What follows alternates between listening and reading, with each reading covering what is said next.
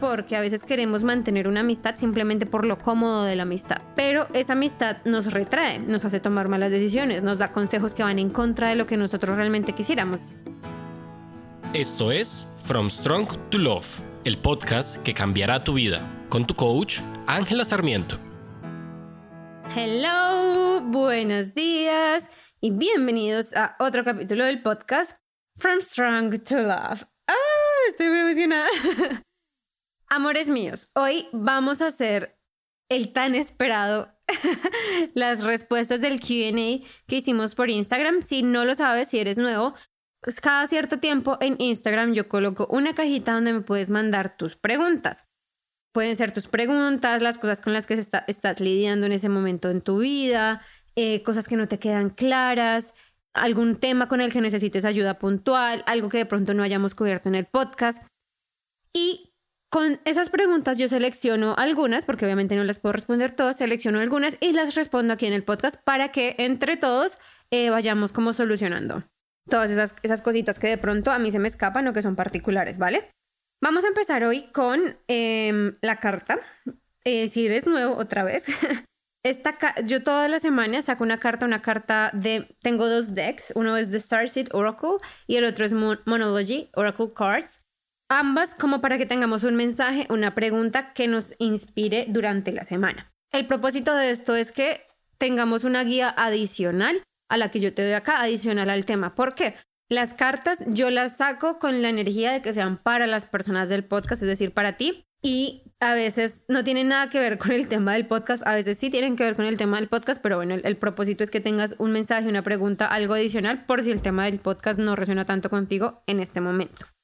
Entonces, la carta de hoy se llama Portal. Doors are opening, you decide, rewards, wildcard. Esta carta nos dice que las puertas se están abriendo para ti. Tus pensamientos son extremadamente poderosos en este momento. Entonces esto quiere decir, por favor, préstale atención a qué estás pensando. Los planetas están alineando y el universo está diciendo sí. Tienes el toque de Midas, es decir, conviertes todo en oro. tu fuerte trabajo está siendo recompensado y este es un momento en el que puedes como relajarte porque has hecho todos los esfuerzos del pasado. También es un buen momento para empezar a dar esos grandes saltos, para tomar esas decisiones que has estado postergando y superar esos miedos, porque todo está de puertas abiertas para recibir tus intenciones. Entonces, la pregunta que tenemos esta semana es, ¿qué es lo que más te gustaría experienciar? ¿Cómo así? No hacer, no tener, no decir, no. ¿Qué quieres experimentar? ¿Qué sensaciones quieres tener en tu cuerpo? ¿Por qué quieres crear eso y qué nuevas aventuras te gustaría manifestar? No pierdas el enfoque y utiliza como este momento que en, el en tu vida para tomar acción, para acercarte a eso que deseas, que quieres vivir por ti y para ti.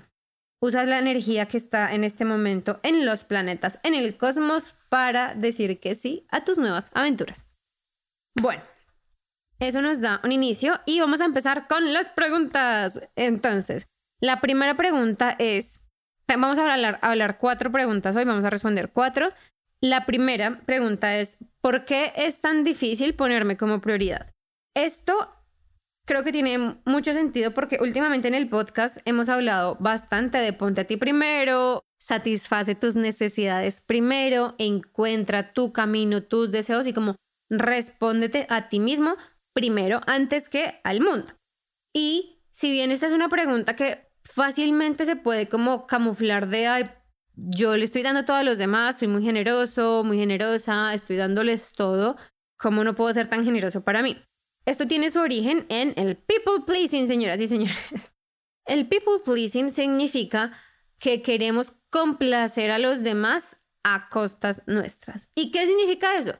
Significa que queremos controlar lo que piensan y sientan y sienten las demás personas a costas o pagando el precio de nuestra propia tranquilidad y nuestro propio ser. Esto es importante que sepas después, o sea, más adelante vamos a hacer un capítulo solamente del people pleasing porque me parece un tema recurrente, entonces pues quiero abordarlo para que tú tengas toda la información.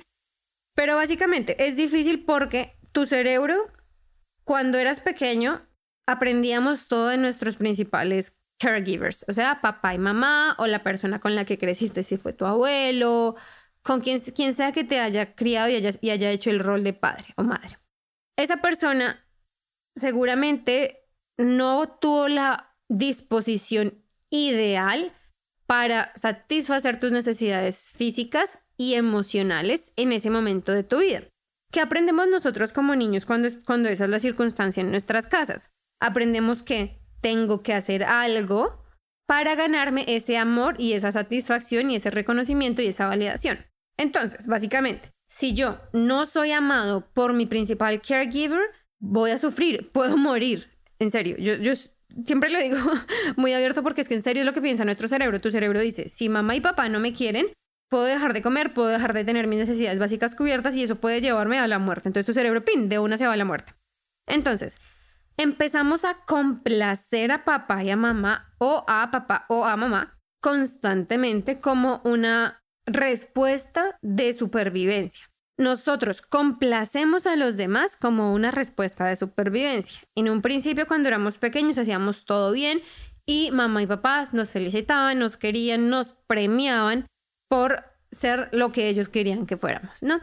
Puede ser que en tu caso sea como una persona callada, tranquila, que no es muy problemática, etc. Puede ser diferente para todos.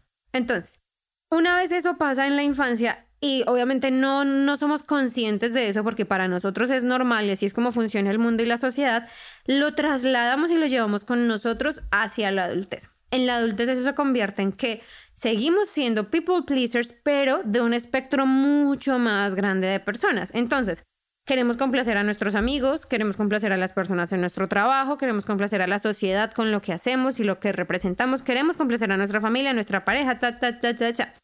En esa lista de complacencias, la última persona en la que pensamos es en nosotros mismos. ¿Por qué? Porque la base del people pleasing es tengo que restringir mi necesidad o mi autenticidad para poder complacer al otro. ¿Qué pasa? ¿Por qué queremos complacer al otro aún siendo adultos? Aún sabiendo que tal vez ya tienes tu trabajo y tienes todas tus cosas súper listas y tú eres capaz de proveer para ti mismo. Porque nosotros seguimos siendo animales sociales y es una de nuestras características más importantes. Si nosotros no o sentimos que no pertenecemos al grupo social en el que estamos, simplemente vamos a empezar a sentirnos en riesgo y empezamos a adaptarnos para encajar en esos grupos. Empezamos a tener preferencias diferentes, gustos diferentes, modos de reaccionar diferentes. Esa es la base del people pleasing. Nos cambiamos a nosotros para encajar. Hay algunos people pleasing que son súper sutiles, otros que son súper obvios. Entonces, ¿qué pasa? ¿Por qué? Y volviendo a la pregunta, ¿por qué es tan difícil ponerme como prioridad? Porque tu cerebro cree que si tú respondes o satisfaces primero tus necesidades, vas a estar en peligro de qué? De morir. Porque vas a tener, vas a correr el riesgo de que la sociedad, el entorno en el que estás, no te quiera, no te ame, no te acepte y te excluya. Cuando nosotros tenemos esos miedos, es muy fácil que hagamos todo lo posible para evitarlo. Si creemos que sí, no sé, eh, hacemos esta cosa que me gusta mucho o me he visto de cierta manera que a mí me gusta muchísimo, pero si yo creo que lo hago y la consecuencia de eso va a ser que mi pareja se moleste conmigo y tal vez se vaya, prefiero no hacerlo, porque no estoy dispuesto a correr con esas consecuencias. Entonces, acá la pregunta es, ¿cómo empiezo a ejercitarme mental y emocionalmente para ponerme como prioridad? Pasitos de bebé. Pasitos de bebé significa una pequeña cosa a la vez.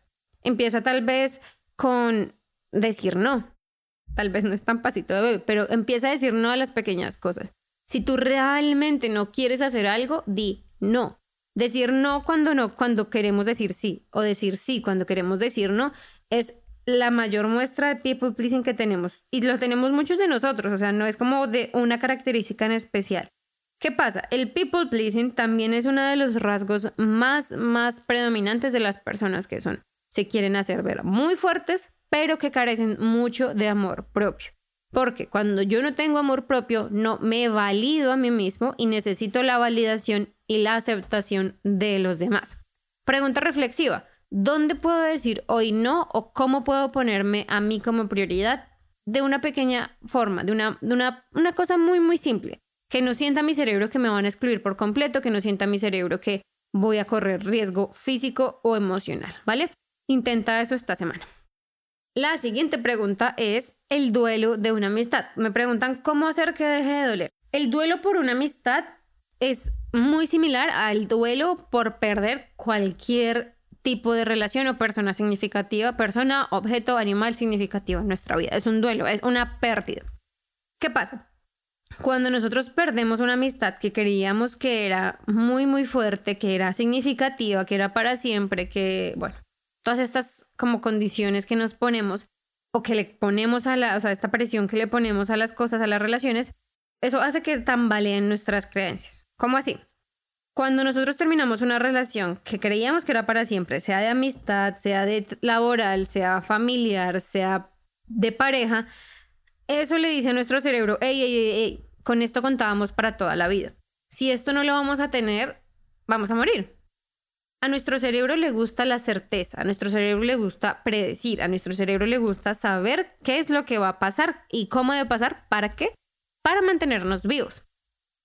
Cuando hay, cuando suceden estos cambios tan fuertes, lo que pasa es que realmente en el fondo de tu vida, sea decisión tuya o no sea decisión tuya, hay cambios de creencias, hay cambios de base. Nosotros perdemos, perdemos porque la otra persona se va o nos deshacemos de relaciones porque nosotros decidimos alejarnos de cualquier tipo de relación porque hay un crecimiento y hay una diferencia de creencias. A eso se resume. Básicamente, mi amigo cree algo y yo creo otra cosa. Y no llegamos a ponernos de acuerdo. Eso no está mal. El momento en el que eso empieza a sufrir es cuando empezamos a juzgar lo que es. Si tú terminaste tu relación de amistad y te duele, estás generando una crítica en la mitad. ¿Cómo así? Esto no debería pasar, esto es injusto, es que él o ella no entiende, me esforcé mucho por esta relación, la necesito, no tengo nadie más en quien confiar y empezamos a juzgar lo que es el hecho per se de la situación que estamos viviendo. Eso es peligroso para nosotros porque es muy fácil quedarnos en ese círculo de esto debería cambiar, esto debería ser diferente. No tenemos control sobre eso. La pregunta aquí es, sobre qué tengo control. Y tenemos control siempre sobre nuestros pensamientos, nuestras emociones y nuestros, nuestras acciones. Cuando tenemos control sobre esas cosas, empezamos a tener un espectro de visibilidad emocional mucho más grande. ¿Qué estás haciendo que signifique la pérdida de esa amistad? ¿Qué estás haciendo que signifique esa pérdida sobre ti? ¿Cómo así? Digamos que yo termino una relación de amistad y Ah, se los digo porque me ha pasado mil veces. O sea, yo tenía la creencia que yo no podía tener amigos porque me la pasaba en este vaivén todo el tiempo y creía que era mi culpa hasta que me di cuenta que hay detrás. Están cambiando las creencias. ¿Qué pasa cuando la relación, cuando la amistad se termina? ¿Qué estoy haciendo que eso signifique? Hay dos opciones. Yo estoy haciendo que eso signifique algo a mi favor o algo en contra mío. A mi favor, digamos esta persona y yo vamos por caminos diferentes, que esta relación, es que esta amistad termine, me va a permitir conocer a alguien más alineado a mí, a mis creencias, a mis gustos y hacia donde quiero ser y hacia donde quiero llegar. En contra mía, no soy nada sin esa persona, no sé qué voy a hacer, si ella no me quiere, dejo de pertenecer a tal cosa, bueno, y aquí nos podemos quedar todo el día con todas las miles y millones de razones en contra nuestra que se nos ocurren para justificar o para darle significado a terminar una relación. Dependiendo de, lo que tú estés eligiendo en este momento, es como te estás sintiendo. Si tú te estás sintiendo mal, si tú si sientes que duele, es porque estás eligiendo creer algo en contra tuyo. Estás haciendo que signifique que tú eres menos, que vales menos, que te equivocaste, que muchas cosas negativas. Y a ver, puede que te hayas equivocado, puede que dentro de la amistad cometamos errores porque somos humanos. Eso no significa que haya algo mal contigo. Eso no significa que merezcas cosas malas. Eso no significa todas esas historias negativas que nos contamos en nuestra cabeza. Y digamos que esa es la clave para dejar el sufrimiento.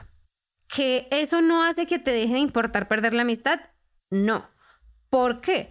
porque nosotros cuando tenemos relaciones fuertes empezamos a crear significado e identidad alrededor de esas relaciones. ¿Qué significa esto? Si nosotros perdemos una amistad, empezamos a cuestionar quiénes somos, qué hacemos, por qué, empezamos a cuestionar nuestra identidad. Y aquí, segunda pregunta, importante. ¿Quieres ser la persona que mantiene esa, amistad o no quieres ser la persona que mantiene esa amistad? Y es una pregunta a la que me gustaría que le dedicaras un par de minutos porque a veces queremos mantener una amistad simplemente por lo cómodo de la amistad. Pero esa amistad nos retrae, nos hace tomar malas decisiones, nos da consejos que van en contra de lo que nosotros realmente quisiéramos. Digamos, en mi caso particular yo tenía una amiga, sí, era una amiga, que constantemente me decía que perdonar era terrible, que era súper mal visto, que qué me pasaba, que estaba loca, que eso significaba no quererme. Y me juzgaba lo que para mí, en mi corazón, estaba bien, algo que yo quería. Cuando eso pasa y tenemos la capacidad de reflexionarlo, de parar un minuto y hacer, o sea, en serio, parar y hacer una reflexión, nos damos cuenta que hay ciertas amistades que nos limitan, que hay ciertas amistades que nos llevan por un camino que duele. Cuando nuestras amistades nos dan consejos en contra de lo que nosotros queremos, no es una amistad constructiva. Versus abrirte el espacio y abrir a ti mismo emocional, mental, físicamente la posibilidad de encontrar personas alineadas, personas que te den espacio para crecer y que te acompañen en el proceso. De eso, según yo, se trata una amistad. Una persona que esté ahí contigo en tu proceso de crecimiento y que tú estés para esa persona. No se trata de que, una, de que si a ti te gusta el desarrollo personal, esa persona también le gusta el desarrollo personal. No, tiene nada que ver con eso. Tiene todo que ver con una persona que te permita a ti mismo ser tú y que haga lo que esté en su poder para ayudarte, soportarte, hacerte barra. Si me entiendes? No se trata de una persona que crea exactamente lo mismo que tú, sino una persona que no imponga sus creencias, no te imponga sus creencias, porque ahí es cuando las amistades empiezan a tener como sus conflictos. Listo, vamos con la siguiente pregunta que es, ¿para tener bienestar emocional tengo que estar completamente pleno? La respuesta a esta pregunta es no. y sé que va seguramente muy alineada al anterior episodio de nuestro podcast donde hablábamos de la pirámide de bienestar, la plenitud es un concepto que se ha industrializado. Esto quiere decir, a nosotros nos están vendiendo el concepto de que la plenitud es que todos los aspectos de mi vida están en orden. Todos los aspectos de mi vida están perfectos. Me siento a gusto, cómodo, perfecto, o sea, todo me parece en el punto exacto. Eso nos ha dicho que es la plenitud. Eso no es la plenitud. La plenitud es, o sea, y si bajo ese criterio, para tener bienestar necesitas tener plenitud, no. ¿Qué sí es la plenitud? La plenitud es el aceptar lo que es. La plenitud es estar de acuerdo y dejar de luchar con cambiar las cosas que son. Yo me siento plena cuando acepto mi realidad y tomo acción constante y consciente para tener la que quiero, para elegir mi vida. Cuando constantemente estoy mirando hacia adentro, reflexionando y hago las cosas desde el amor para mi bienestar. Eso es plenitud, es cuando yo me amo, cuando yo me perdono, cuando yo me comprendo, me sostengo, me valoro y ese es un camino hacia el bienestar emocional. El bienestar emocional lo podemos conseguir a través de muchas cosas, de muchos pilares, pero la plenitud es mucho más grande que el bienestar emocional. La plenitud es ese estado donde yo dejo de luchar contra mí mismo. La plenitud es ese estado donde me desnudo de las barreras, de las creencias sociales que me hacen creer que todo tiene que estar perfecto para yo poder estar bien. Porque, como ya lo hemos hablado antes, no existe tal cosa como la perfección no existe tal cosa como todo está en perfecto orden socialmente aceptable. ¿Por qué? Porque somos seres humanos y vivimos bajo una ley o regla emocional del 50-50, que es básicamente el 50% del tiempo tenemos emociones positivas y el 50% del tiempo tenemos emociones negativas. Es normal, es así. Y cuando aceptamos eso, vivimos en plenitud. Cuando yo tengo la capacidad de aceptar que tengo emociones negativas porque soy un ser humano y me las permito sentir y no las trato de evadir, no las trato de esconder, no trato de hacer como si no pasara nada, ahí es cuando empezamos a conocer la plenitud. ahí cuando yo acepto mi ser humano en todo su esplendor, ahí es cuando empezamos a dar esos pasos hacia adelante que nos van a permitir encontrar un bienestar emocional, esa tranquilidad que añoramos, esa sabiduría, todas estas cosas que nos van a permitir de verdad vivir una vida mucho más acorde a lo que nosotros como individuos queramos sentir. Esa es la respuesta a esa pregunta. Gracias por hacer esa pregunta, querido público de Instagram. y la última pregunta de hoy es, ¿cómo soltar a alguien que te fue infiel? Cuando yo leo el soltar, em, a mí inmediatamente se me prende como una alarma que dice, estoy amarrando, ¿no? Me estoy aferrando. En este momento estoy aferrada a algo que creo que necesito soltar. Entonces, yo normalmente con esto me imagino esa típica imagen de una mano agarrándose a un, ¿cómo se llama? A un alambre de púas, jalándolo. Básicamente es eso. Estamos, cuando estamos agarrando algo que por una, dos por dos cosas, se quiere alejar o con la otra mano lo estamos tratando de sacar. Es como cuando tú me dices, ¿cómo suelto algo que quiero soltar? Es como soltándolo. Pero yo sé que esa es una respuesta muy obvia. Y el tema de la infidelidad, cuando tú me dices, es que me fui infiel, la pregunta aquí no es, ¿quieres soltarlo o socialmente crees que debes soltarlo? Porque con la infidelidad, como hemos hablado y como están en muchos de los capítulos que, del podcast, si eres nuevo, vete atrás. Eh, tenemos tres partes de, de, perdonar una infidelidad y tenemos un capítulo muy, muy, muy, muy viejo de perdonar una infidelidad en general.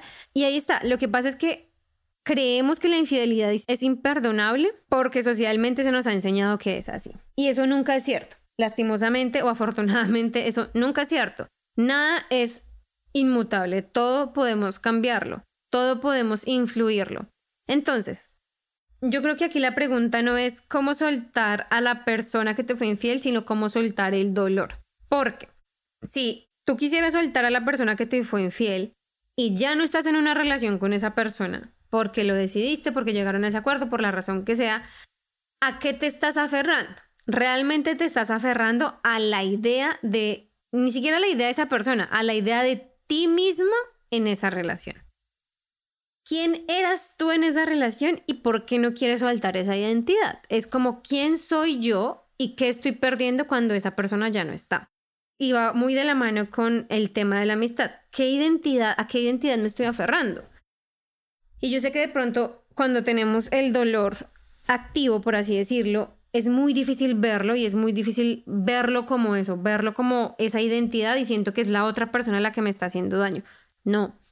Y no pasa nada si te cuesta, o sea, está, está bien, es normal que cueste a veces un, un poco como entenderlo, pero a ti no te duele la persona ni te duele la infidelidad. Y yo sé que crees que sí, pero no. Lo que te duele es lo que crees que eso significa acerca de ti significa que mereces o no mereces X o Y. Significa que vas a poder hacer X o Y. Muchas veces cuando nosotros racionalmente decidimos dejar una relación por una infidelidad, lo que más nos duele, y seguro lo, lo sabes, lo has visto, lo has escuchado y te sientes identificada, es, no me duele la, la relación que termina, sino los planes que tenía. ¿Y por qué nos duelen los planes o los proyectos o los sueños? Porque habíamos creado nuestra identidad a partir de eso. La pregunta aquí es, ¿qué de esa identidad depende de mí? Ejemplo, si yo había planeado con mi pareja irme del país y de repente mi pareja me es infiel, terminamos la relación porque no es algo que yo quiera perdonar, terminamos la relación, se me cae mi sueño de irme del país, ¿segura? revísalo. Porque nosotros tenemos esta, este pensamiento que es todo o nada. O estoy con él y hacemos todo, o estoy sin él y no hago nada. Revisa dónde en, en esa visión a futuro que tenías con esta persona, qué depende de ti. Si habían cosas que definitivamente tú me dices, es que dependía de él 100% porque, no sé, voy a poner un ejemplo ahorita, por unas circunstancias de mi vida, como, porque esa persona tenía la visa, entonces si yo me iba con esa persona, entonces era más fácil que algo hubiera sido más fácil hacerlo entre dos no significa que sea imposible hacerlo solo.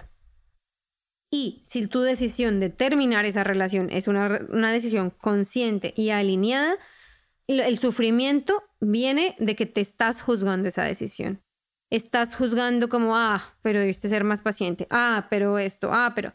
¿Dónde estás juzgando? Y pregúntate, esos planes, esa identidad que yo tenía en la relación y a futuro, ¿qué depende de mí? Y si las cosas que... Y es una lista. ¿Qué depende de mí de esta situación? ¿Qué puedo controlar?